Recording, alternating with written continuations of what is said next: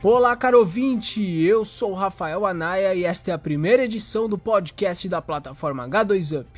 A H2Up é uma plataforma que visa ampliar a comunicação e o desenvolvimento do hidrogênio como insumo energético no Brasil nas suas mais variadas cores, sobretudo com ênfase no hidrogênio verde. Vamos reunir as principais notícias do país e do mundo relacionadas ao setor e divulgá-las semanalmente no nosso podcast. Hoje é dia 30 de julho e vamos para as principais notícias que movimentaram o setor do hidrogênio no Brasil e no mundo. Pelo valor econômico, hidrogênio verde pode ter mercado de 2,5 trilhões de dólares. O Hydrogen Council, organização global de 92 empresas líderes de energia, transporte, indústria e investimentos, estima que até 2050 toda a energia consumida no mundo virá de hidrogênio verde. Isso significará um mercado calculado em 2,5 trilhões de dólares, a metade do mercado de petróleo atual.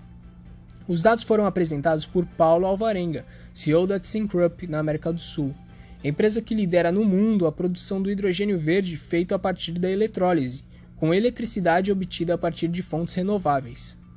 A ThyssenKrupp produz hidrogênio verde há alguns anos e tem 10 gigawatts instalados, ele acrescenta: Por isso digo que o potencial deste mercado é gigantesco. Ele lembra também que só substituir todo o hidrogênio cinza pelo verde seria preciso instalar 800 gigawatts. Ele diz: Para comparar, todo o parque de energia brasileiro tem hoje cerca de 200 gigawatts. Estima-se que serão necessários 3.300 gigawatts de potência instalada de eletrólise para que o objetivo do Acordo de Paris possam ser atingidos.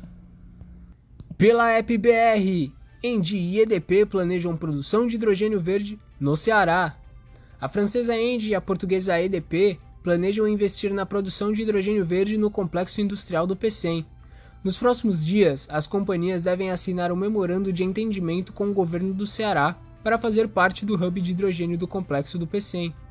A Engie e a EDP são sócias na Ocean Winds, que atualmente está licenciando cinco parques eólicos offshore no Brasil, a maioria de grande porte. Projetos no Rio Grande do Sul, com 700 MW e 6,5 GW, Rio de Janeiro, 5 GW, Rio Grande do Norte, 2 GW e Piauí, 999 MW. A combinação dos portos com os novos parques eólicos offshore atrai investidores interessados no hidrogênio verde. Pelo Diário do Nordeste, Hidrogênio Verde: Como se preparar para conseguir o um emprego na área. O segmento de hidrogênio verde vem crescendo no Ceará. O governo do estado já fechou memorando de entendimento com quatro empresas do setor, que devem trazer pelo menos 5 mil novos empregos para o estado. Por ser uma área nova, quem deseja pleitar um emprego no setor deve buscar conhecer mais as empresas, se aprofundar no que é exigido para o trabalho e investir em capacitação. O consultor de energia da Federação das Indústrias do Estado do Ceará, Jurandir Picanso, ressalta que a geração de empregos inicial no Ceará terá mais destaque para quem já trabalha com energias renováveis. Ele afirma também que outras oportunidades serão abertas para além dos profissionais especializados da engenharia. Devem ser disponibilizadas vagas para logística, armazenamento, distribuição, administração e outras áreas necessárias para o funcionamento das usinas. Para Picanso, ainda há tempo de ir atrás da capacitação, com calma, para poder entrar no mercado conhecendo-o. Novamente pela EPBR, canadense M-Power produzirá amônia verde no Espírito Santo. A canadense M-Power assinou um memorando de entendimento com o Porto Central, no Espírito Santo, para a implementação de uma unidade de produção, armazenamento e distribuição de amônia verde, feita a partir do hidrogênio verde, que será focado no abastecimento do mercado doméstico. Gary Benninger, CEO da companhia, afirmou: Este é um passo incrível para a M-Power poder trabalhar com o Porto Central para criar um dos principais portos de energia limpa do mundo. A tecnologia da M-Power permitirá usar hidrogênio e amônia verde como combustível para os grandes navios no Porto Central. Para José Salomão Fadlala, CEO do Porto Central, a parceria com a M-Power alinha com os objetivos de desenvolver um hub de energia limpa e verde no local, criando uma infraestrutura de negócios sustentáveis, ajudando a acelerar a transição energética. Novamente pelo Diário do Nordeste.